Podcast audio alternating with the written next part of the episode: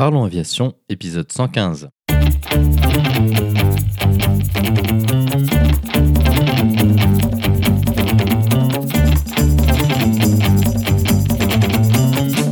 Parlons Aviation, le podcast qui parle de tout ce qui vole. Je m'appelle Antoine et aujourd'hui nous parlons d'archéologie aéronautique avec Gilles. Pierre est de retour cette semaine avec sa rubrique actualité il nous parlera de l'Airbus A350F. Nous proposerons également la vidéo de la semaine.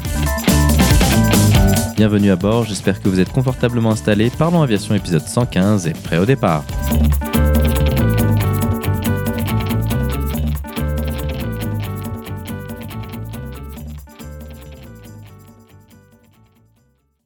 Bonjour et bienvenue dans le 115e épisode de ce podcast. Cette semaine, nous allons parler d'un sujet dont nous n'avons pas encore parlé sur le podcast, l'archéologie aéronautique. Pour en parler avec nous, notre invité de la semaine est Gilles. Gilles travaille pour ATR dans le marketing. Il est également très impliqué dans l'association Aérocherche qui rassemble des passionnés d'archéologie aéronautique. Tout d'abord, il nous expliquera les activités de son association. Cela lui permettra d'aller en détail sur les vestiges qu'il est encore possible de trouver aujourd'hui et de la manière dont ils sont découverts. Ensuite, Gilles nous parlera du processus d'analyse et de recherche basé sur ces fragments d'avions souvent difficilement identifiables. Les résultats qu'ils arrivent à obtenir sont véritablement impressionnants. Ils arrivent à retracer l'histoire des aviateurs aux commandes des avions écrasés et à retrouver des membres de leur famille qui ne connaissent souvent pas l'histoire de leurs aïeuls. Pour conclure, il nous proposera quelques récits et anecdotes des recherches qui ont été menées à bout par son équipe. Pierre est de retour cette semaine avec sa rubrique Actualité. Il nous parlera de l'annonce par Airbus de l'A350 dans sa version cargo, l'A350F.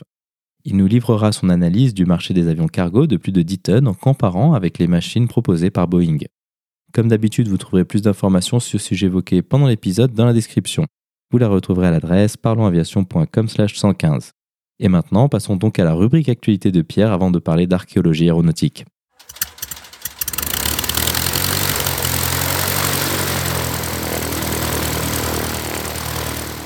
Salut Antoine, salut chers auditeurs, bienvenue dans la rubrique actu du podcast. L'Airbus A350F, version cargo du long courrier stratégique d'Airbus, fait l'objet d'une attention particulière depuis l'annonce de son lancement en novembre dernier. Présenté comme un avion à la fois innovant et ultra compétitif, je vous propose aujourd'hui d'analyser son impact potentiel en trois temps. D'abord, nous ferons un état des lieux des avions de transport de fret actuellement en service sur le marché, on parlera ensuite des performances de la 350F. Enfin, nous verrons quelle réponse Boeing a-t-il apporté à ce nouveau concurrent. Aujourd'hui, le marché du transport de fret par avion, dont la charge utile est supérieure à 10 tonnes, est largement dominé par Boeing. En effet, le pays de l'avionneur fait partie des plus étendus au monde, ce qui a très tôt fait émerger le besoin de raccourcir les temps de transit à l'échelle nationale pour les flux économiques. Ainsi, chez Boeing, pour chaque avion de transport de passagers, excepté le 787, il existe une version de transport de marchandises. 737F, 757F, 767F, 747F et 777F. Ces deux derniers disposant d'une plus grande capacité, d'une plus grande charge utile et d'une plus grande distance franchissable par rapport aux autres appareils, ils se sont exportés dans le reste du monde sans grande difficulté. En effet, l'avantage majeur que procurent ces avions, c'est qu'ils disposent du même cockpit que leur version de transport de passagers, ce qui permet à une compagnie aérienne de les intégrer à leur flotte à un coût minimal. De plus, leur efficience et leur fiabilité a été largement démontrée sur leur version de transport de passagers.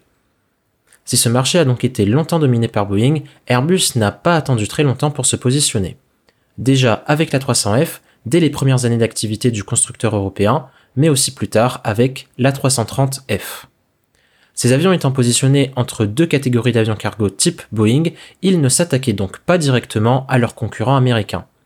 Non pas qu'Airbus manquait d'ambition ou de savoir-faire, on l'a bien vu avec le Beluga. Cependant, le Beluga répond à un besoin ultra spécifique propre à l'entité Airbus.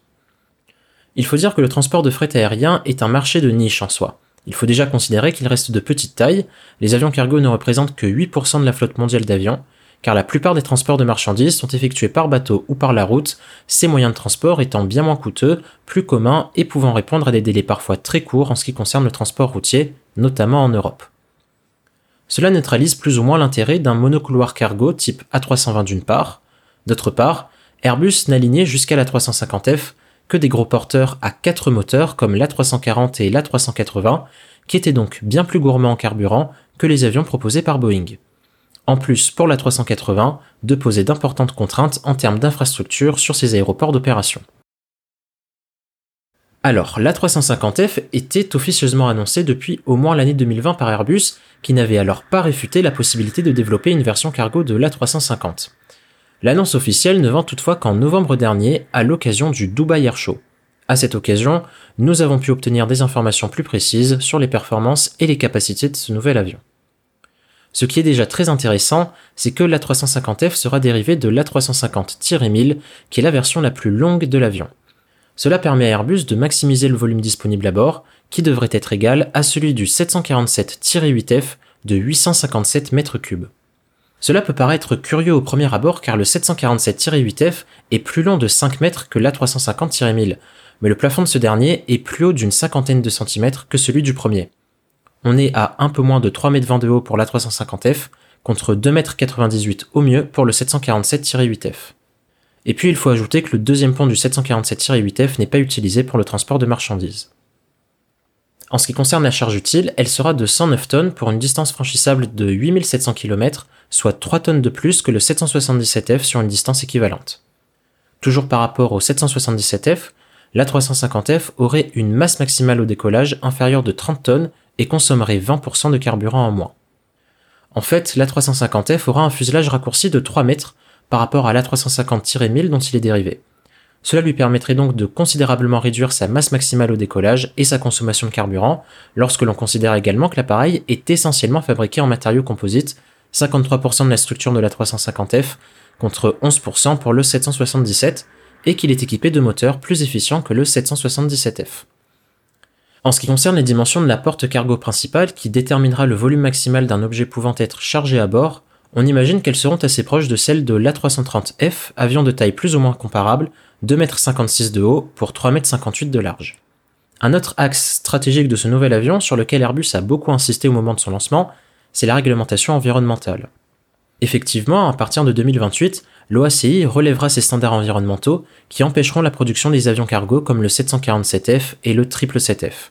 L'A350F devrait donc être le seul avion cargo de sa catégorie qui pourra encore être produit. Outre les performances intrinsèques de l'avion, il faut rappeler que son design est à 99% identique à celui de la 350, ce qui facilitera sa mise en service dans les compagnies qui utilisent déjà la 350 dans sa version de transport de passagers, et plus largement dans toutes les compagnies qui font déjà voler des avions Airbus. Grâce à toutes ces performances, les utilisateurs de l'A350F peuvent espérer économiser au moins 5 millions de dollars par an par rapport aux avions cargo actuels comme le 777F ou le 747F. Environ une quinzaine d'exemplaires de la 350F a déjà été commandé. Singapore Airlines sera la compagnie de lancement avec les premières livraisons attendues dès 2025. Cargolux, acteur majeur du transport de fret aérien, s'est montré très intéressé à l'égard de l'avion, qui pourrait potentiellement remplacer 30 appareils de sa flotte actuelle. Si au moment de son lancement la 350F était présentée comme un Boeing killer, Airbus n'a pas maintenu très longtemps cette position, puisque la réponse de son homologue américain ne s'est pas fait attendre. En effet, six mois après le lancement de l'A350F, Boeing lance officiellement le programme 777XF. Résultant de discussions antérieures avec Qatar Airways qui anticipait le remplacement de ces 777F, le 777XF constitue une réponse logique à l'A350F. Boeing est le leader du marché de transport de fret aérien de charge utile supérieure à 10 tonnes. Les perspectives d'évolution du marché prévoient un besoin de 2440 appareils de ce type d'ici à 2040, Boeing a donc tout intérêt à se positionner s'il veut avoir sa part du gâteau. Aussi, comme Airbus l'avait fait remarquer dans sa campagne de promotion de l'A350F, tous les avions cargo actuellement disponibles chez Boeing ne pourront pas être produits au-delà de 2028 à cause de l'évolution des normes environnementales de l'OACI. Il y a donc besoin d'un successeur au cargo de grande capacité actuel. Maintenant, concernant l'avion en lui-même. Le 777XF sera basé sur le design du 777-8, la plus petite des deux versions du 777X, long de presque 71 mètres. À cet égard, le 777XF est aussi présenté sous le nom de 777-8F. L'avion disposera d'un volume total de 766 mètres cubes, dont près de 600 mètres cubes rien qu'en espace cabine. sa charge utile sera de 112 tonnes, soit 3 tonnes de plus que la 350F et 6 tonnes de plus que son prédécesseur, le 777F. Sa distance franchissable sera de 8000 km, soit 700 km de moins que la 350F. La porte principale, quant à elle, sera de même dimension que celle du 777F, soit 3,05 m de haut pour 3,72 m de large, en tout point plus grande que celle de l'A330F. Boeing n'a pas donné de chiffres précis concernant les économies que les compagnies aériennes pourraient espérer réaliser par rapport aux avions actuellement utilisés. Bien entendu, le 777XF bénéficiera de tous les avantages qui seront apportés par le 777X. Le moteur GE9X devrait permettre une réduction de 10% des coûts au carburant par rapport au 777-300ER. Boeing prétend aussi que le 777X devrait être 5% plus efficient que l'A350-1000 en termes d'aérodynamique grâce à une aile fabriquée en matériaux composites et de grande envergure. Et puis on imagine que le 777XF partagera une qualification de type commune avec le 777X. Qatar Airways sera le client de lancement du 777XF avec une commande ferme de 34 avions. La compagnie du Golfe a également placé une option pour 16 exemplaires supplémentaires, la valeur totale de ce contrat dépassant les 20 milliards de dollars. Des intentions d'achat par Lufthansa et Ethiopian Airlines ont par ailleurs été formulées, mais à part Qatar Airways, aucune compagnie aérienne n'a encore commandé le 777XF. Avec la 350F, Airbus renforce sa compétitivité face à son homologue américain et affirme un peu plus sa crédibilité en matière d'innovation. La réponse de Boeing avec le 777XF est tout à fait logique et devrait permettre au constructeur de consolider sa présence sur un marché pour lequel Airbus affiche clairement ses ambitions. En termes de performance, vous remarquerez que les deux avions sont extrêmement similaires. Bien entendu, les performances réelles seront bien différentes de celles annoncées dans les campagnes publicitaires et dépendront d'un grand nombre de facteurs. Il faudra faire du cas par cas selon les besoins spécifiques de chaque compagnie aérienne. Au-delà des performances, la bataille va aussi se livrer sur le terrain du produit augmenté. La commande sera passée à celui qui proposera un panel de services et d'options sur mesure associés à chaque avion au meilleur rapport qualité-prix. Enfin, les constructeurs parlent beaucoup des coûts directs liés au carburant, mais il faudra aussi considérer les coûts indirects liés à la maintenance de l'avion, la formation, l'entraînement des équipages et bien plus encore. J'attire également votre attention sur cette méga commande de Qatar Airways qui intervient dans un contexte particulier de litige avec Airbus. Pour preuve, la compagnie du Golfe a annulé toutes ses commandes d'A320 Neo et les a remplacées par des 737 MAX ce qui est très surprenant sachant que leur flotte moyen courrier actuelle est à 100% composée d'Airbus A320. Au même titre que la commande de Max, celle de 777XF peut donc être un moyen de pression sur Airbus. Je ne dis pas que Qatar Airways ne recevra pas ses Boeing, car elle s'est engagée sur une certaine quantité, mais rien ne dit que les 40 avions annoncés seront forcément réceptionnés. Sur un autre sujet, cette commande est certainement l'occasion pour Boeing de redorer son blason à la suite des révélations chocs du programme 737 MAX. Pour conclure, je dirais que la 350F répond à l'analyse que j'avais déjà faite sur euh, l'Airbus A380F. Au final, Airbus a trouvé sa solution cargo grande capacité. Voilà, c'est la fin de cette rubrique actu, donc je vous remercie pour votre écoute. Si vous avez des questions ou si vous souhaitez débattre du sujet de cette rubrique, je vous invite à me contacter sur mes réseaux sociaux, Facebook, Twitter, Instagram. Vous cherchez un format héros et vous me trouverez. C'est la page avec euh, un petit logo bleu. Enfin, merci Antoine pour ton accueil sur ton podcast et je vous souhaite un bon épisode de Parlons Aviation.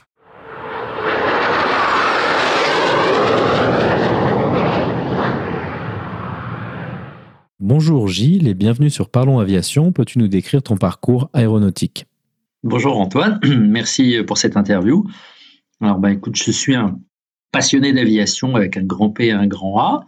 Je pense que j'ai commencé par euh, Pierre Klosterman, le Grand Cirque, que ça a continué par la Ferté-Alais avec les premiers moteurs à piston qui étaient à l'époque euh, le T6 pour ce qui était le plus gros.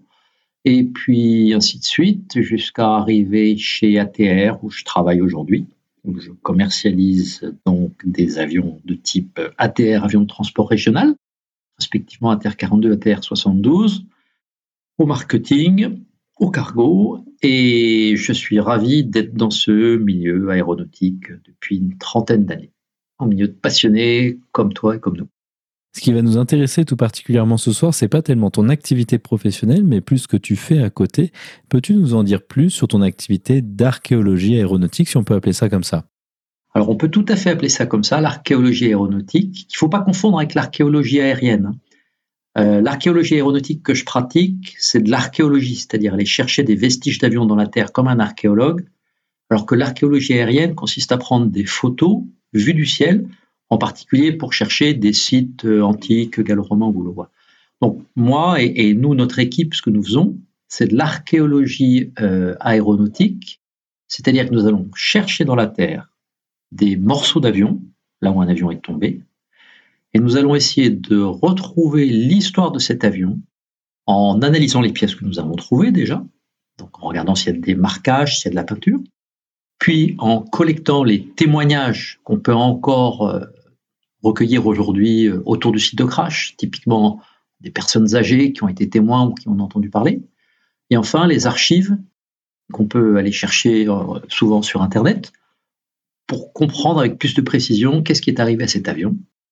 Puis, dans un deuxième temps, mais je dirais que c'est la partie la plus forte émotionnellement, on va essayer de retrouver l'équipage et surtout les descendants de l'équipage, les enfants, les petits-enfants, les neveux, pour partager avec eux le résultat de nos trouvailles. Voilà en deux mots. Alors ça, c'est effectivement très intéressant.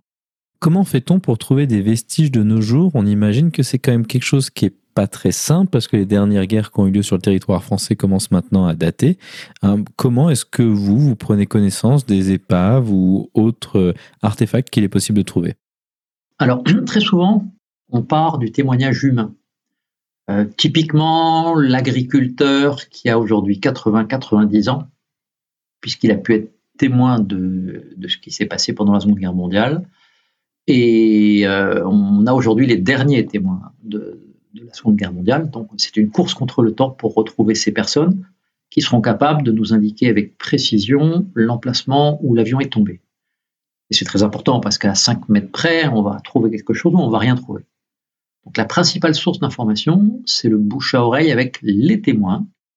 Et on va compléter euh, cette information par euh, les archives qui parfois vont nous donner des emplacements. Par exemple, on peut avoir un rapport d'accident fait par l'armée de l'air ou la gendarmerie avec une carte. Ça, c'est le Graal, hein. c'est formidable parce qu'on a toutes les informations. Et on va en fait recouper les informations euh, des témoignages avec celles des archives pour aller à l'emplacement du crash. On imagine que depuis tout ce temps-là, ce que vous trouvez, c'est pas quelque chose qui est immédiatement visible. Alors peut-être c'est le cas. Qu'est-ce que vous trouvez et comment vous arrivez à le trouver? Parce qu'on imagine que ça doit être au moins enfoui ou enfoui ou dissimulé. C'est ça. Alors parfois, on, peut avoir des pièces encore posées à même le sol, euh, typiquement en montagne, dans un endroit peu accessible personne ne va se promener, où il n'y a pas de labour. Pourquoi pas, c'est déjà arrivé de, trouver des pièces d'avion qui sont encore posées sur le sol, mais c'est rare. La plupart du temps, c'est euh, dans la terre. Donc on va utiliser un détecteur de métaux avec euh, au préalable les autorisations qui vont bien, et je reparlerai plus en détail, hein, autorisation du propriétaire du terrain, autorisation des archéologues, etc. Et avec les détecteurs de métaux, on va aller chercher et creuser dans la terre pour essayer de retrouver des vestiges d'avions. On va traditionnellement sortir des petits morceaux, hein, de la peau, de la structure, des tout petits vestiges. Et ça va être à la surface de la Terre, ça va être à 10-20 cm de profondeur, guère plus. Euh, donc tu as dit que vous partez de, témoins euh, qui ont entendu parler ou qui ont vu le crash il y a maintenant très longtemps. Est-ce qu'il y a souvent euh, un petit écart entre ce que les gens se souviennent et ce que vous arrivez à trouver? Ah oui, c'est vrai que c'est intéressant. C'est la, validité du témoignage. C'est un domaine passionnant parce que les gens racontent des histoires. Parfois, ils racontent des histoires qu'on leur a racontées. Et plus ils la racontent, et plus ils se persuadent qu'elle est vraie. Donc, ils vont vous dire avec euh, sincérité hein, que là, il y a un avion américain qui est tombé en 1943. Et puis, vous allez vous rendre compte que c'est un avion allemand qui est tombé en 1942. Donc, c'est vraiment euh, un exercice intéressant que de recueillir les témoignages et de les filtrer. Et ce qu'on fait aussi, c'est recueillir plusieurs témoignages et puis euh, chercher les points communs pour euh, se concentrer sur, eux qui seront certainement la vérité. Donc vous fouillez le sol, à quoi ça ressemble ce que vous trouvez? Alors on imagine qu'il n'y a plus vraiment de très grosses pièces. Est-ce que vous trouvez juste des, fragments de l'avion? Comment est-ce que vous arrivez à en faire quelque chose de ces bouts de métaux? Alors, on peut retrouver en effet des, morceaux qui sont très abîmés, typiquement dans un champ qui est labouré. Parce qu'en fait, une charrue qui passe dans un champ broie la terre, la retourne. et une pièce d'aluminium, donc euh, plutôt souple, qui est euh, frappée par la charrue, va être tordue, abîmée. Alors vous imaginez 60-70 ans de labour sur une pièce d'aluminium qui est mal menée, on retrouve des petits débris informes et les marquages ont disparu, il n'y a plus de peinture. Donc ça c'est le cas le pire. Le cas le meilleur, c'est celui où on va retrouver euh, posé à même le sol, dans un endroit euh, perdu, typiquement au fond d'une combe ou en haut d'une montagne, des pièces complètes. On peut, par exemple, euh, je pense à un, engrenage moteur hein, de Dornier 217 qu'on a retrouvé il n'y a pas longtemps, qui est complet, qui est une pièce qui fait quand même 60 cm de diamètre, qui doit peser 15 ou 20 kg et qui est intacte parce qu'en fait elle est dans un endroit inaccessible et que personne n'a jamais été la chercher. Donc vous voyez, tu vois, on peut aller d'un extrême à l'autre. On peut trouver des tout petits morceaux tordus qui ne disent rien. Et à contrario, on peut retrouver des vestiges d'avions, euh, des composants quasiment entiers avec des marquages, des plaques, des peintures. Donc d'un extrême à l'autre on imagine qu'il y a une, vraiment une grosse problématique d'accéder à ces endroits qui sont inaccessibles. Donc, si personne n'y allait, c'est souvent qu'il y, a une bonne raison. Alors que ce soit dans une montagne, peut-être dans des crevasses ou, une grotte, comment est-ce que vous arrivez à y accéder? Alors c'est du, travail, du temps, euh, de l'énergie, de la motivation. C'est vrai qu'on a tous les cas de figure. Je pense à un Wattin 338 sur le mont Canigou, il fallait marcher 3 heures et demie avec un dénivelé de je ne sais plus combien de centaines de mètres pour arriver à, l'endroit où il y avait des pièces. Mais du coup, la récompense était là, dans ce sens où il y avait des, plein de pièces qui étaient dans un état merveilleux. Tu parlais de crevasses, et là, je pense que tu faisais allusion à l'opération qu'on a montée en 2013, il y a bientôt 10 ans, pour aller chercher des vestiges d'un bombardier, un Dornier 217, qui s'était écrasé dans les Pyrénées, qui a percuté la montagne, et dont les vestiges avaient été poussés par des habitants dans un trou, qui était pas loin du site de crash, ce trou était en fait un gouffre de 80 mètres de profondeur. Et au fond de ce gouffre, on savait qu'il y avait des, vestiges d'avions. Et l'intérêt de cette démarche, c'est que les vestiges au fond du gouffre étaient protégés des intempéries. Donc là, on a monté une expédition avec des spéléologues qui se sont équipés, qui ont passé le week-end à s'arnacher, à s'assurer, qui sont descendus au fond du gouffre à 80 mètres de profondeur pour remonter ces morceaux d'avion qui étaient en effet dans un état extraordinaire. Donc en fait, on a tous les cas de figure, on a euh, en montagne, dans les champs, dans des gouffres, et le, prochain, je l'espère, je le souhaite, serait dans un lac. Là, on parle d'un avion entier, un challenge extraordinaire, mais pourquoi pas?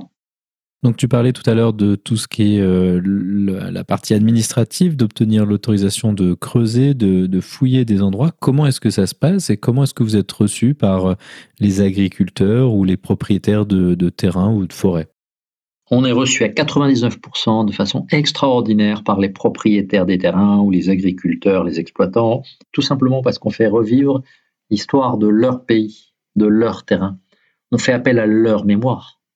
Et, ben, ils sont ravis de raconter ce qu'ils savent, ils sont ravis qu'on s'intéresse à eux quelque part. Donc, euh, moi j'ai en tête des, réceptions avec des petits fours, avec du champagne, dans des paysages magnifiques. Donc, c'est un côté agréable de l'activité. En ce qui concerne euh, les autorisations, puisque tu en parlais, là on a un gros travail à faire, puisqu'on doit toujours avoir l'autorisation du propriétaire du terrain, mais aussi l'autorisation du service archéologique de la DRAC, Direction régionale des affaires culturelles, dont dépendent les archéologues. Donc on doit, et on fait à chaque fois, on va soumettre un dossier explicatif en amont de la recherche, c'est une demande d'autorisation. On demande aux archéologues le feu vert pour aller à tel emplacement, pour aller chercher les vestiges de tel avion, on donne le contexte, et comme maintenant on commence à être connu et reconnu dans notre démarche, on a généralement un feu vert, et c'est en particulier un feu vert qui nous autorise à utiliser un détecteur de métaux. C'est un appareil extraordinaire, mais dont l'utilisation est soumise à une autorisation préalable, qui est délivrée par la préfecture sur le feu vert des archéologues. Voilà, donc ce sont des aspects euh, administratifs un peu contraignants, mais auxquels on se plie puisque euh, c'est la légitimité de l'activité. C'est-à-dire que cette démarche de demander des autorisations nous permet de faire des expositions, de partager, de publier. Dans le cas que tu as mentionné d'aller chercher un avion au fond d'un lac, là on imagine que c'est un défi qui est quand même euh, autrement plus compliqué que de, retourner de la Terre euh, dans un champ. Comment est-ce que ça se passe dans ce cas-là en particulier? Alors, je ne peux pas trop en parler puisqu'on est qu'au début de l'opération. Mais en deux mots, euh, c'est très compliqué puisqu'il faut toujours pareil l'autorisation des propriétaires du terrain qui nous voient arriver avec un œil méfiant. Hein. Vous imaginez, vous avez un lac et quelqu'un vient vous voir en disant voilà, je voudrais sortir un avion qui est dans votre lac je les comprends quelque part, mais l'exercice va consister à les convaincre, à leur expliquer que on ne fera pas de mal et au contraire même on va dépolluer. Donc ça c'est la première démarche. Deuxième démarche, c'est d'associer les autorités. Donc aujourd'hui on travaille avec la préfecture. Le, troisième démarche, c'est aussi d'associer les autorités euh, allemandes en l'occurrence, puisqu'il s'agit d'un avion allemand. Donc tout l'aspect autorisation en amont ayant été euh, validé, il faudra monter l'opération technique. Techniquement, ce sera un renflouement progressif de l'avion qui est dans la vase. Compliqué puisque l'avion est plein de vases et que si on le monte trop brusquement, la structure risque de se casser. Donc on fera appel à des archéologues professionnels qui sont des experts de l'archéologie sous-marine et qui, dans un monde idéal, devraient pouvoir nous remonter l'épave intacte. On a beaucoup parlé de la, partie euh, découverte euh, des vestiges et, des pièces. Hum, une fois que vous avez récupéré tout ça, qu'est-ce que vous en faites et comment est-ce que vous procédez en termes de, méthodologie? On imagine que vous ne faites pas ça n'importe comment. Les pièces qu'on a exhumées, on va les nettoyer. On va les nettoyer doucement, c'est-à-dire qu'on va les passer à l'eau tiède avec une petite brosse souple, type brosse à dents ou une brosse métallique, mais pas une brosse métallique dure, hein, une brosse euh, avec des, petits filaments de métal souple, pour enlever la terre, pour voir apparaître la pièce, voir apparaître les marquages, le cas échéant, voir apparaître la peinture, et faire parler ainsi la pièce. Puisque si on a de la chance, on a donc des marquages qui vont nous indiquer le type avion, la date de fabrication, la nationalité de l'avion. Donc tout ça sont des éléments très importants. Après, ces pièces, on va essayer de les classer par famille. C'est-à-dire y a des pièces qui sont très intéressantes et il y a des pièces qui ne sont pas intéressantes pour euh, dans le cadre de la démarche. Les pièces qui sont moins intéressantes, typiquement la peau, c'est hein, la fine couche d'aluminium qui est sur la structure avion. On va retrouver beaucoup de fragments de peau euh, tordus qui ne présentent pas un grand intérêt. Les pièces les plus intéressantes, ce sont celles du cockpit, des équipements, du tableau de bord, voire même pourquoi pas des objets personnels du pilote. Ensuite, on va les, ranger soigneusement, c'est-à-dire qu'on va classer avion par avion, ce qu'on a trouvé, et dans une caisse, on va mettre les vestiges d'un avion, et dans chaque caisse, il y aura une sous-caisse, on essaye de mettre par famille. Par exemple, ben, les éléments cockpit, on les met dans une boîte, la structure, on la met ailleurs, et ainsi de suite. Et enfin, après expertise, ces pièces euh, seront stockées auprès de la DRAC au service de l'archéologie. Donc, euh, ce que tu disais tout à l'heure, c'est que en partant de, ces morceaux d'avion, vous arrivez à retrouver euh, qui étaient les navigants, qui quelle était un peu l'histoire des, missions de cet avion-là. Comment est-ce que vous faites le lien entre euh, ces fragments qui semblent assez sommaires et toute l'histoire de, de l'avion? En fait, on est face à un puzzle immense dont on va aller chercher les pièces. On va assembler le puzzle en allant d'abord euh, trouver les pièces de l'avion dans le sol, puis en allant chercher des informations dans les archives, et pour cela, on va aller sur Internet. Et là, on a un outil absolument extraordinaire, Internet, dans lequel il y a des forums. Et sur ces forums, on va croiser des gens qui sont des experts, chacun dans leur domaine et on va poser des questions pour ramener des réponses. Et au bout d'un moment, on connaît nos interlocuteurs. On sait qu'on a le Finlandais qui a toutes les archives de la Luftwaffe. On sait qu'on a euh, l'ancien parachutiste à Nice qui connaît toutes les carrières des navigants français. Nous avons l'expert du de Watine 520 qui vit dans le Nord et ainsi de suite. Et donc petit à petit, on se construit un réseau d'experts à qui on va poser des questions et qui vont nous amener des réponses. Et donc, on part d'un morceau de métal avec un marquage et une date, et on va se rendre compte que c'est un morceau de Messerschmitt 109 qui s'est écrasé près de Tarbes en 1942, avec à bord un Allemand euh, qui a sauté en parachute mais trop bas. Et tous ces éléments d'information sont ramenés par Internet. Et donc l'histoire de l'avion, petit à petit, va se reconstituer. Alors ça, c'est dans un monde idéal. Hein. Parfois, on n'a presque rien. On sait juste qu'on a un avion dont on a trois morceaux, on a à peine le nom du pilote, et puis on n'a rien sur le pilote, on n'a pas le contexte. Ça arrive aussi.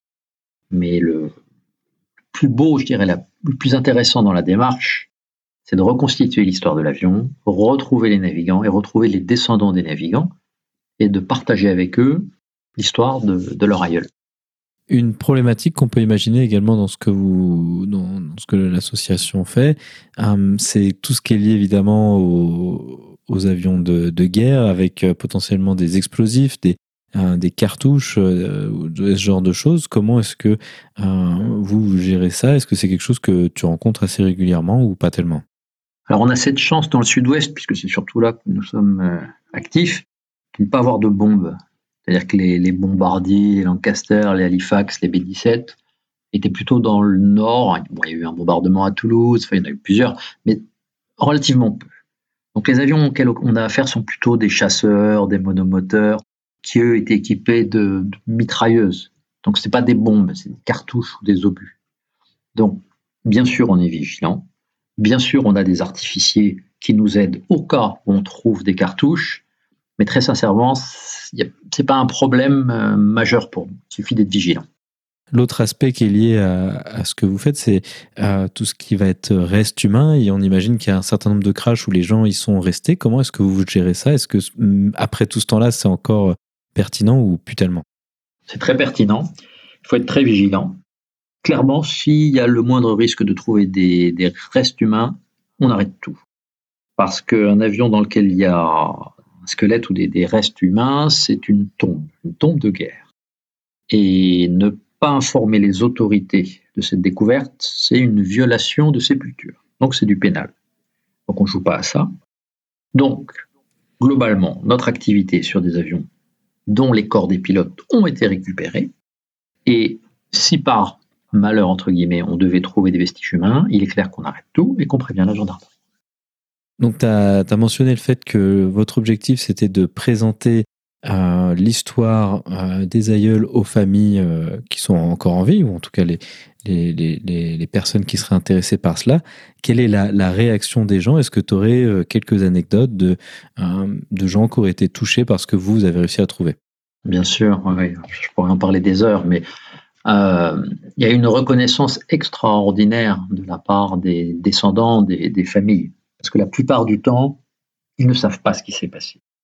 Et souvent, ils ont essayé de savoir, ou leurs parents ont essayé de poser la question. Mais vous savez, l'armée s'appelle la Grande Muette, c'est pas par hasard. Donc, lorsque 60, 70 ans ou 80 ans plus tard, on, arrive vers quelqu'un en disant voilà, voilà ce qui s'est passé à ton père, ton grand-père, il y a une émotion qui est tangible et qui est extraordinaire. Je peux en effet vous raconter euh, une histoire, un exemple qui est très parlant, qui s'est passé en Bretagne. Alors l'histoire est la suivante. Un jour, il y a un monsieur âgé passionné d'aviation, Jean, qui me raconte que quand il avait 15 ans, il a vu un P-51 Mustang attaquer un train et puis accrocher son aile dans un fil électrique. Et l'avion s'est écrasé, le pilote a été tué. Donc, lui avait 15 ans, il est arrivé en courant, il a été le premier. Il a vu l'épave de l'avion, il a vu le corps du pilote, et puis les Allemands sont arrivés, donc il a été chassé. Mais il était capable de m'emmener à l'emplacement où l'avion était tombé. Donc j'étais intéressé. Et il m'a emmené euh, au bord de la voie ferrée, au milieu des bois, et, très sincèrement, j'étais dubitatif, je ne croyais pas trop. Et il m'a emmené à un endroit, dans les feuilles, et tout de suite on a trouvé des morceaux. Et comme il se rappelait avec précision de la date et du type avion, puisque c'est un passionné d'aviation, on a très rapidement retrouvé quel était l'avion, qui était le pilote, l'escadrille, qu'est-ce qui s'était passé, et ainsi de suite. Et Jean savait aussi, par ailleurs, que le pilote était un jeune papa.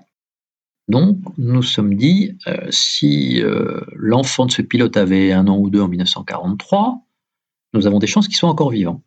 Donc, on est parti à la recherche du fils du pilote. Et on a envoyé des mails, des messages en Angleterre, aux associations, c'est un pilote anglais, hein, aux associations d'anglais, aux anciens pilotes de la RAF, etc., etc., sur les forums aussi sans rien, pendant deux ans. Et tout d'un coup, un matin, j'ai reçu un mail d'une dame que je connaissais pas, qui était en Angleterre, qui m'a dit Cher monsieur, j'ai vu votre recherche sur un forum. La personne que vous cherchez, c'est mon père. Il est à Oxford. Il est très intéressé par euh, ces informations. Voici ses coordonnées. Vous pouvez rentrer en relation avec lui. Et j'ai commencé à échanger avec le fils du pilote, qui était un Anglais d'une soixantaine d'années, qui en effet avait perdu son père pendant la guerre et ne savait absolument rien sur les circonstances de la mort de son père. Donc très rapidement, il m'a dit, moi je veux venir vous rencontrer, je veux vous voir, vous et Jean, est-ce qu'on peut se donner rendez-vous?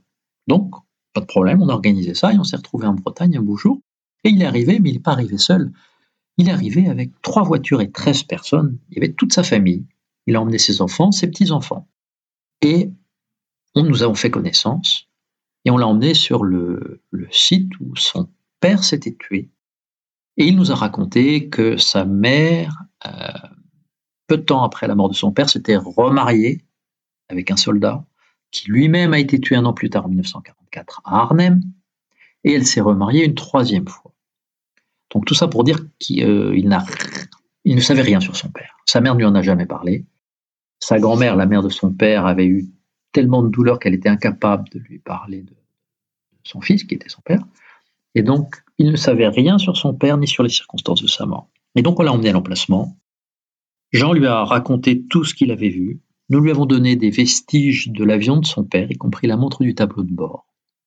Après, on a été dans le village d'à côté où Madame le maire avait été prévenue, il nous attendait avec les anciens, les anciens combattants, le patron de la base de l'Andivisio, etc. Une plaque a été posée à la mémoire de ce pilote. Elle a été dévoilée par son propre fils. Et enfin, tout ça s'est terminé au restaurant euh, avec tous les gens du village dans une ambiance conviviale. Voilà, donc c'est un peu long, mais c'est parce que c'était une ambiance tellement forte et, tellement émotionnelle que voilà, c'était le volet le plus beau de notre démarche un des aspects de ce que tu as mentionné, c'est euh, de ce qu'il advient des, pièces que vous retrouvez. Alors, donc, il y a donc, si je comprends bien, il y a les cas où vous retrouvez la famille, et dans ce cas-là, vous donnez les pièces à la famille, et dans les cas où vous retrouvez personne, ou, ou en tout cas pas tout de suite, qu'est-ce que vous faites de ces pièces? Est-ce que c'est des choses qui vont dans, des musées? Qu'est-ce qui se passe? Tout à fait. Alors, dans le musée Aéroscopia, qui est à Toulouse, hein, en face de la chaîne euh, A321 XLR, euh, on a un espace d'exposition de 40 mètres carrés qui est dédié à l'archéologie aéronautique. Et donc là, nous avons des pièces qui sont exposées, mais il n'y a pas que des pièces, il y a aussi des photos, des maquettes, des explications, de l'interactif. On essaie de rendre cet îlot, comme ça s'appelle, le plus vivant possible. Et les pièces sont exposées, euh, partagées dans, dans, cette exposition dans le musée Aéroscopia. Sinon, les autres sont, vont aller euh, à la DRAC, au service archéologique. Et donc justement, ceux qui, qui vont à la DRAC avec les archéologues officiels, qu'est-ce qui, de, comment, enfin, qu'est-ce qui se passe à ces pièces? Est-ce qu'elles sont juste stockées quelque part euh, avec d'autres euh, choses historiques comme celle-là? Alors elles sont juste stockées pour le moment. Le fait est que les archéologues aujourd'hui sont plus concentrés sur l'Antiquité, le Moyen Âge, et que cette archéologie moderne est en train de naître, j'ai envie de dire. Et je vous recommande un, bon article dans Archéologia du mois de mars qui euh, explique cette problématique. Et ce à quoi on est en train d'assister en ce moment, c'est un, rapprochement entre les archéologues et les bénévoles dont je fais partie pour mettre en commun nos connaissances et nos compétences, puisque les uns et les autres sont complémentaires. Donc cette nouvelle archéologie moderne, elle est atypique, elle est surprenante, mais elle est en train de naître. Et je suis persuadé personnellement que c'est une bonne chose puisqu'elle fait déjà partie de l'histoire, même si c'est de l'histoire d'hier. Donc on imagine que toi, tu n'es pas le seul dans cette association et qu'il y a d'autres personnes qui travaillent avec toi. Quelles sont un peu les différentes compétences que vous mettez euh, en œuvre? Est-ce qu'il y a des gens plus spécialisés dans l'aspect euh, recherche, généalogie ou un récolte de témoignages? Comment est-ce que ça se passe? J'ai envie de dire que comme dans toute entreprise, entre guillemets, il faut s'appuyer sur les compétences. Donc, on a un panel de personnes qui ont des compétences distinctes. On a par exemple un expert comptable. On a aussi une personne qui nous a fait le, statut administratif et le, cadre juridique de notre association pour être euh, parfaitement en règle. Ensuite, comme on est sur Toulouse, on a un certain nombre de personnes qui sont des ingénieurs d'Airbus, qui vont nous aider à expertiser les pièces. On va leur montrer les vestiges qu'on a trouvés. Ils vont être capables de nous dire ça, c'est un clapet, ça, c'est une charnière, ça, c'est de la structure voilure, et ainsi de suite. Et puis, on a aussi tout un réseau de, passionnés, chacun dans leur domaine. Ça peut être aussi bien, en effet, de la généalogie que bah, de la restauration quand on a un événement. Et chacun amène une pierre à l'édifice avec euh, sa compétence. Donc, tu as dit que vous avez un espace au musée Aéroscopia. Est-ce qu'on peut retrouver des, pièces de choses que vous avez trouvées dans d'autres musées? Est-ce que c'est cantonné au musée aéronautique ou est-ce que c'est partagé de manière un petit peu plus large? Parce que finalement, cette histoire aéronautique fait partie de l'histoire de la, Seconde Guerre mondiale en, bonne partie euh, de manière plus générale. Alors, pour le moment, il n'y a que Aéroscopia qui, qui expose des vestiges d'avions de la sorte, en France en tout cas. Euh, j'ai envie de dire qu'on a été un peu des précurseurs. On a eu de la chance aussi, puisqu'on est arrivé au moment où le musée ouvrait et on nous a proposé un espace d'exposition. Donc le contexte s'est trouvé ainsi, c'était parfait. Donc en France, c'est quelque chose qui est, à ma connaissance, quasiment unique. On a peut-être quelques associations ici ou là en France qui exposent dans des hangars quelques vestiges d'avions. Mais bon, euh, nous, nous avons la chance d'être dans un vrai musée euh, que je vous invite à venir voir, hein, qui est très chouette, où il y a deux Concorde, il y a proto de l'Airbus A300, il y a Mister 20, enfin plein d'avions A400M, etc. Alors en Angleterre, je sais qu'il y a un musée qui lui est plus euh, consacré à ça. En Allemagne, il y en a un petit peu aussi. Mais il reste beaucoup à faire. C'est une euh, discipline qui est en gestation, en cours de maturation, je dirais, qui est en train de se construire et puis j'espère qu'elle va se développer. Dans la manière de fonctionner de votre association, est-ce que vous récoltez des témoignages et que vous mettez un peu ensemble et puis que vous évaluez ceux qui valent le coup d'être investigués plus en profondeur et donc vous avez une sorte de liste d'attente ou est-ce que dès que vous avez un témoignage, vous allez rencontrer les personnes hein, pour voir ce qu'il y a à y trouver? Dès qu'on a un témoignage, on enregistre, on garde. Parce que c'est devenu, tellement rare. Parce que quelqu'un qui avait 20 ans euh, dans les années 40, euh, quelqu'un qui a 90 ans aujourd'hui, donc ce sont des gens qui sont les derniers. Donc dès qu'on réussit à avoir un témoignage, surtout on le registre. Alors il y a aussi le témoignage du, fils. C'est-à-dire, euh, mon père m'a dit que ici il y a un avion qui est tombé, qui fonctionne pas mal, mais qui est moins fiable forcément. Donc voilà, la réponse est que dès qu'on a un témoignage, on l'enregistre, on note et, et puis on essaie d'y aller. Est-ce qu'il y avait d'autres éléments dont tu aurais souhaité parler? Ah, Je pourrais parler des heures, mais euh, ce que j'ai envie de dire, c'est que c'est cette démarche est une façon de raconter l'histoire de l'aviation nouvelle et différente. On peut parler, on peut dérouler des histoires d'avions tellement euh, distinctes les unes des autres, c'est extraordinaire. Par exemple, le plus vieil avion qu'on a trouvé dans la région toulousaine, c'est un Latécoère de l'aéropostale de 1927. Donc c'est mythique, hein, l'aéropostale, c'est Mermoz, Saint-Exupéry, Montaudran, où étaient fabriqués les Latécoères? La TECOR, dont aucun avion complet n'a subsisté en France. Hein. Les seuls vestiges de la TECOR, à ma connaissance, en France, quasiment ceux qu'on a trouvés qui sont exposés aujourd'hui à l'envol des pionniers. Donc voilà un avion vraiment atypique. Je peux vous parler d'un certain nombre de chasseurs allemands qui étaient basés dans le sud-ouest et qui se sont écrasés, mais qui sont intéressants parce qu'ils montrent euh, l'occupation allemande pendant la guerre.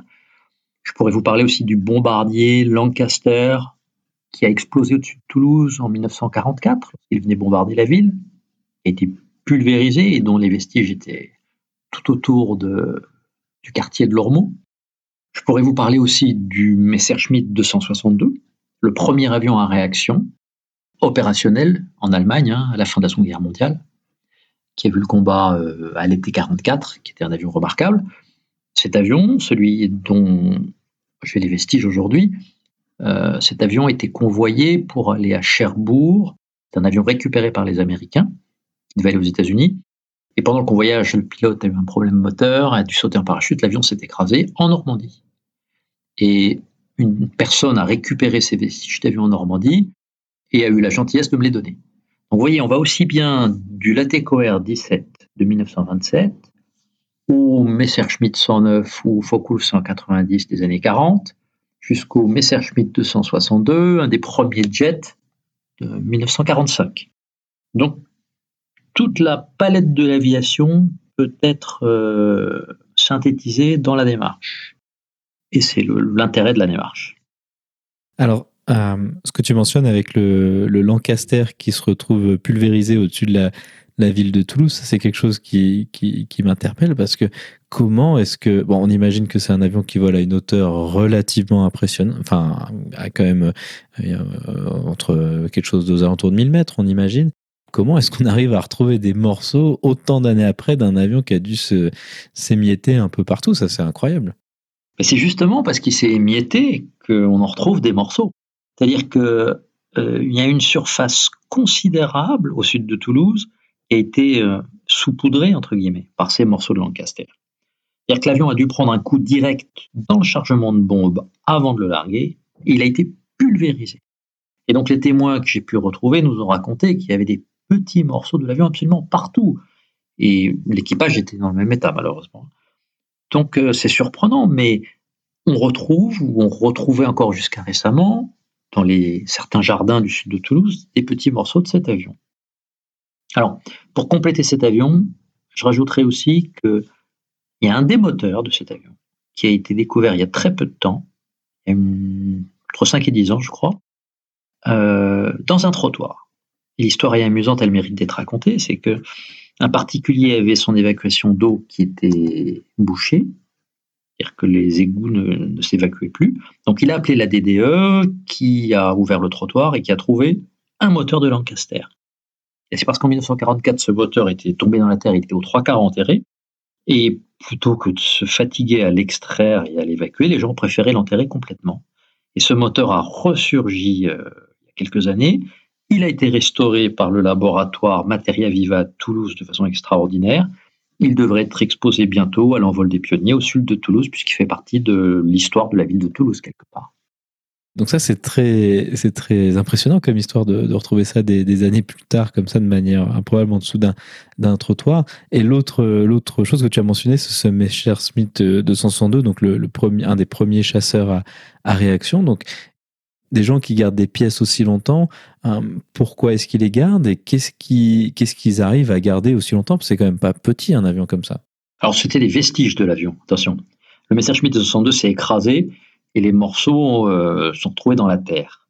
Et les vestiges qui m'ont été donnés ont en fait été retrouvés par l'agriculteur qui, en labourant, les a retrouvés, les a fait sortir de terre et les a mis de côté. C'est un passionné comme moi en Normandie qui les a récupérés et qui les a euh, restaurés. Et, et ce sont ces morceaux que j'ai là.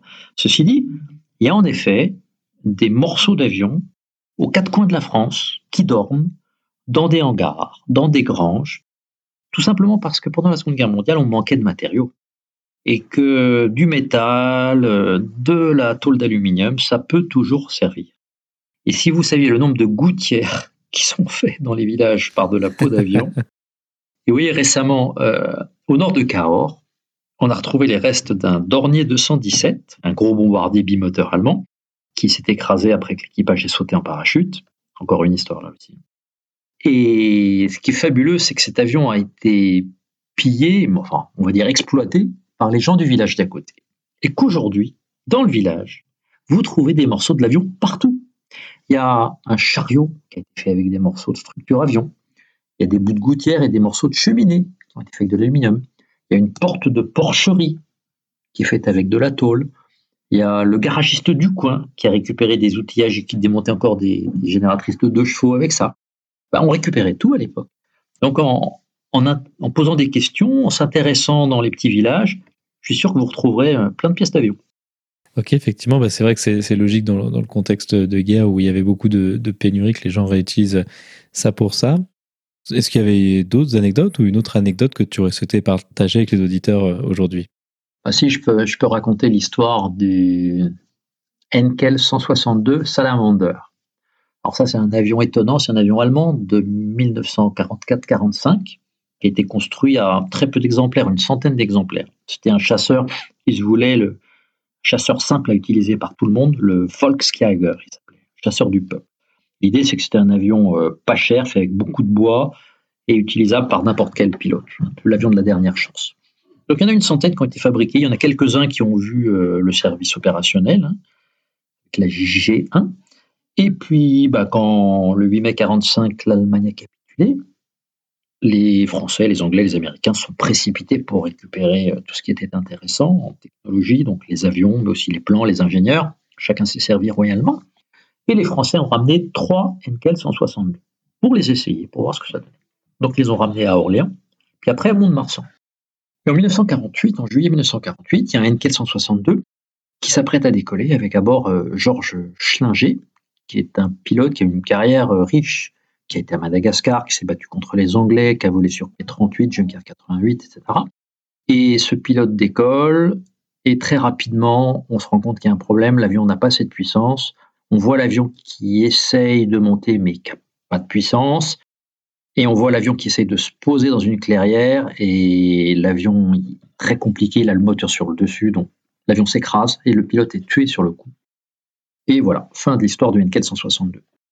Récemment, il y a un an ou deux, avec l'autorisation de la DRAC de la région de Bordeaux-Aquitaine, nous sommes allés sur site, on a trouvé un témoin qui est décédé depuis, un monsieur âgé qui nous a dit oui, l'avion est tombé là-bas. Il nous a indiqué une zone qui était immense. Là, on a eu beaucoup de chance. On a réussi à trouver l'emplacement du crash. On a trouvé des morceaux de Henkel 162, ce qui est rarissime, puisque c'est un avion construit à une centaine d'exemplaires. Une fois les morceaux de l'avion trouvés, nous avons cherché l'histoire du pilote, et nous avons réalisé que le pilote, en 1948, avait une fille qui avait un an. Donc on a cherché la fille du pilote. Et là, ça a été un jeu de piste, ça a été une enquête. On a retrouvé la, euh, la, femme du pilote, enfin plutôt le fait qu'elle était décédée en 2011 à Paris. Donc on a recherché dans l'immeuble où elle habitait, on a fini par trouver la concierge, on cherche sa fille, et elle nous a mis en relation avec la fille du pilote qui aujourd'hui a 75 ans, vit en Autriche et était totalement abasourdie par euh, notre coup de téléphone, puisque elle ne savait rien de l'histoire de son père, elle savait juste que son père s'était tué quand elle avait un an. Et on est arrivé dans sa vie en lui disant bah voilà, on vient vous voir puisqu'on voudrait euh, vous dire qu'on a retrouvé les vestiges de l'avion de votre père, qu'on a sa carrière euh, qu'on peut dérouler avec vous et qu'on serait ravi de vous rencontrer et qu'on s'apprête à faire une exposition sur l'histoire de votre papa. Donc elle était totalement choquée, presque j'allais dire, en tout cas très agréablement surprise. Et depuis deux mois, nous avons des échanges d'emails très forts, hein, très émotionnants. Et elle va venir à Toulouse le 11 juin. Et euh, à ce moment-là, donc on lui montrera les vestiges de l'avion de son père, et puis le carnet militaire de son père, et on va lui dérouler toute la carrière de son père qu'elle ne connaît pas. Elle-même a quelques photos qu'elle va nous amener. On va partager tout ça et ça permettra de faire une belle exposition dans Aeroscopia sur l'histoire de cet avion et de ce pilote. Wow, super. Alors ça, c'est vraiment très impressionnant l'histoire de donc ce que vous arrivez à, retrouver et jusqu'où vous arrivez à remonter. Pour, pour ces familles, ça doit être quand même quelque chose de, très spécial, on imagine. Bah, c'est un des charmes de l'archéologie euh, moderne, entre guillemets, puisqu'en fait, on a euh, des témoins proches dans le temps. C'est-à-dire que c'est pas une histoire ancienne comme une galère où euh, une galère coule et on sait rien sur l'équipage. Aujourd'hui, euh, on est capable, grâce à Internet et grâce au fait qu'on est dans une histoire proche, de retrouver ses descendants, de retrouver ses, familles. Et c'est cette dimension humaine qui, quelque part, est, très riche et, rare, et qui est très belle. Après, j'ai envie de dire, c'est c'est une démarche qui permet aussi de rencontrer des gens étonnants, des gens passionnés, des gens avec qui on partage cette passion. Oui, par exemple, il y a quelques années, j'ai eu la chance de rencontrer Chuck Yeager, hein, le premier homme qui a passé le mur, du son en 1947, mais qui en 1944 était pilote de Mustang. Je crois qu'il a eu cinq victoires et demie pendant la Seconde Guerre mondiale, y compris un Messerschmitt 1262. Mais il faut savoir aussi qu'il s'est fait abattre entre Toulouse et Bordeaux sur son P51. Il a sauté en parachute, euh, il s'en est sorti, il a été évacué par la résistance, il a traversé les Pyrénées et on a récupéré des vestiges de son Mustang. Et c'est un homme qui était très actif, puisqu'il est mort maintenant il y a un an, deux ans, je crois. Euh, il venait souvent en France, il est venu chez Airbus, et euh, on a eu la chance donc d'avoir sa visite euh, à Toulouse, parce qu'il voulait voir les vestiges de son avion, et en particulier la, mitrailleuse Browning, qui venait de son avion. Donc on a eu la visite de Chuck Yeager lui-même à Toulouse. Wow, super. ça, doit être un, personnage parce qu'effectivement, Chuck Yeager, le premier homme qui a franchi le mur du son, c'est pas rien. Ah ouais, c'est le porte-drapeau de l'US Air Force. passer le mur du son sur un F-15 à 75 ans, je crois.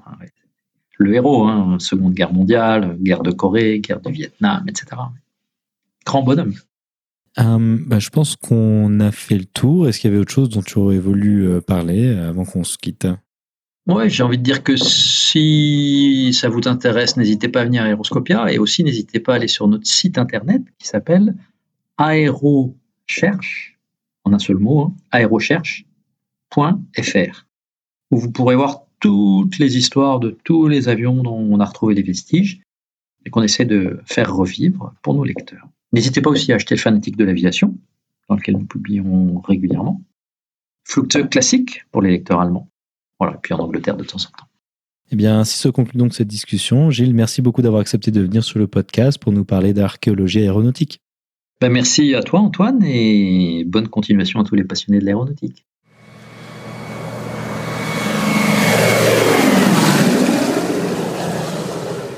La vidéo de la semaine est une vidéo issue de la chaîne Vimeo, euh, oui ça existe encore, de Felus Productions. Il s'agit d'un documentaire d'une vingtaine de minutes présentant en détail les activités de l'association de Gilles. On peut y voir les recherches des fragments d'avions basés sur les témoignages de personnes ayant vécu lors de la Seconde Guerre mondiale, ainsi que le partage des informations avec les descendants des pilotes. Vous trouverez le lien vers la vidéo dans la description ou en allant sur le lien parlonsaviation.com slash vidéo 115.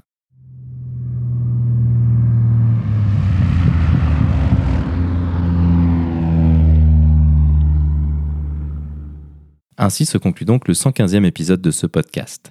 J'espère qu'il vous a plu et je vous invite à vous abonner sur votre application de podcast favori.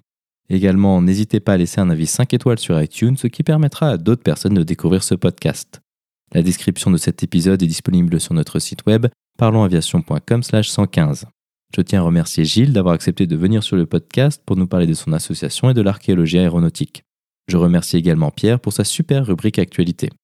Si vous avez des questions, des remarques ou des suggestions, n'hésitez pas à nous contacter sur contact@parlonsaviation.com.